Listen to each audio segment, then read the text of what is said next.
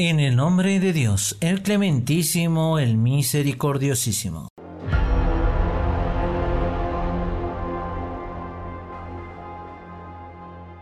Estimada audiencia, bienvenidos a Segundo Paso. Esperando que todo el contenido ofrecido sea de su agrado, iniciamos la programación de hoy hablando acerca del Estado Plurinacional de Bolivia que va a paso firme rumbo al censo 2022. Sean cordialmente bienvenidos.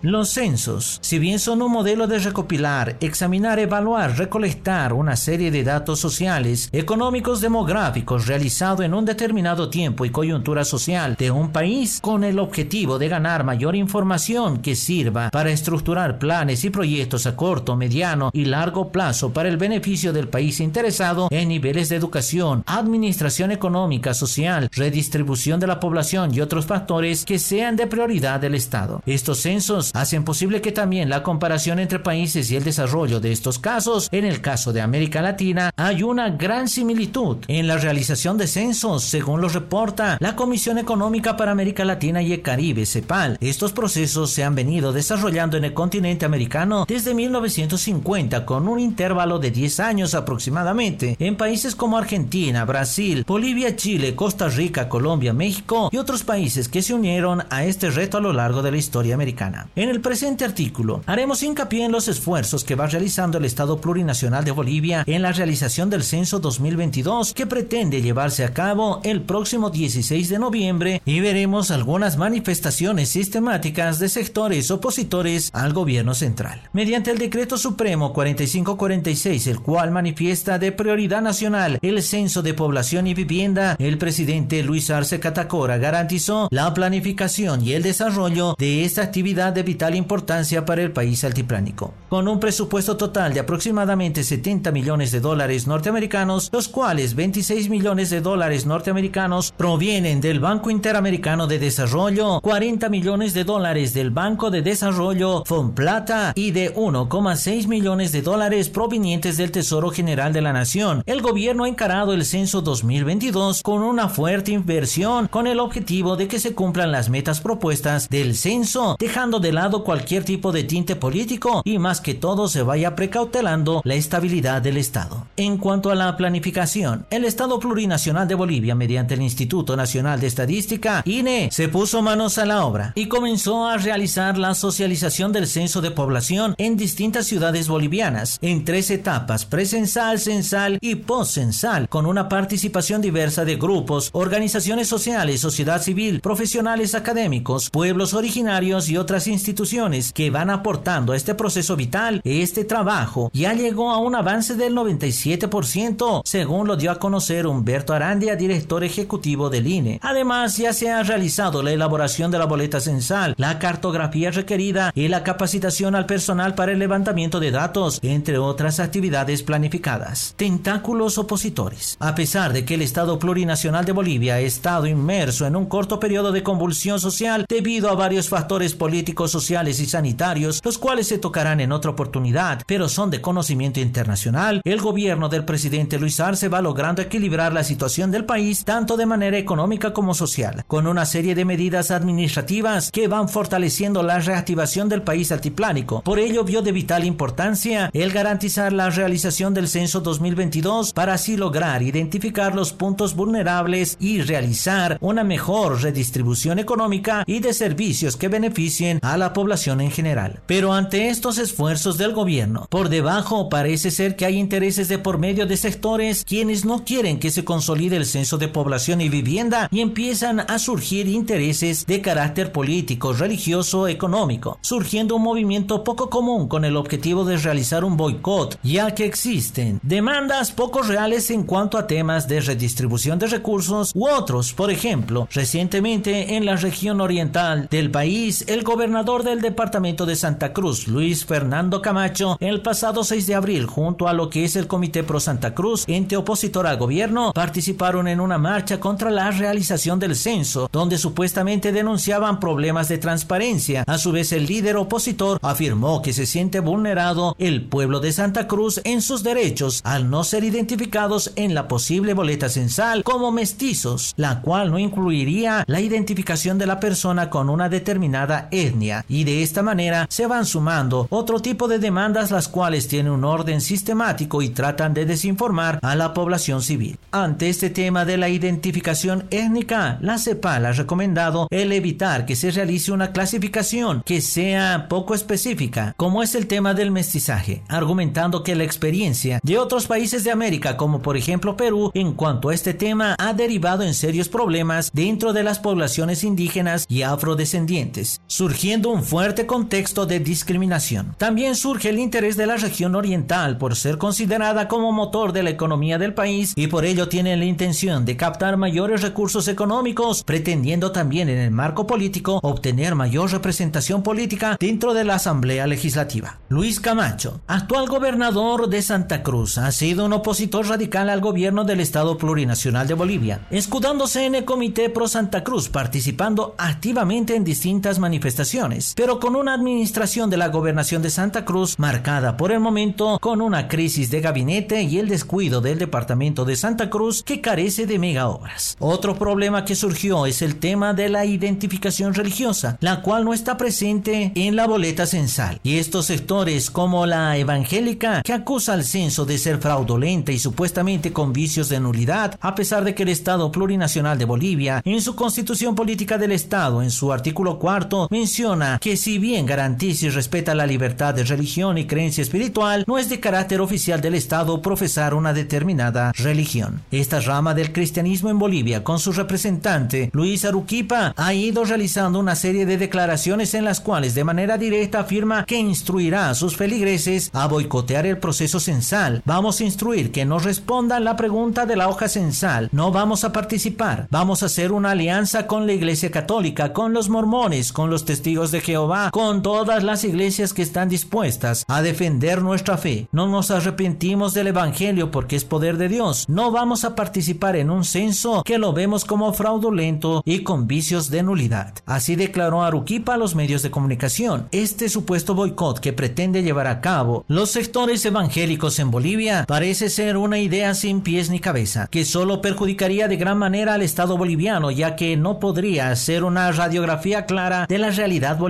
Y con esto no se podría realizar políticas públicas con exactitud para fortalecer y satisfacer las necesidades de la sociedad. El censo es como una brújula que guía a un país. Ayuda a buscar el norte y la dirección correcta para su desarrollo a nivel de educación, económica, cultural, poblacional y muchas otras áreas que requieren una pronta atención del Estado. Esperemos que el camino se allane para Bolivia y su gente que trabaja arduamente a pesar de las dificultades que se presentan en el día a día. La esperanza está puesta que con este tipo de censos se pueda fortalecer la unidad y el desarrollo de los bolivianos. Los invitamos a suscribirse a nuestro canal en Evox, como también en Google Podcast y Spotify. Sigan en compañía de www.segundopaso.es. Hasta la próxima.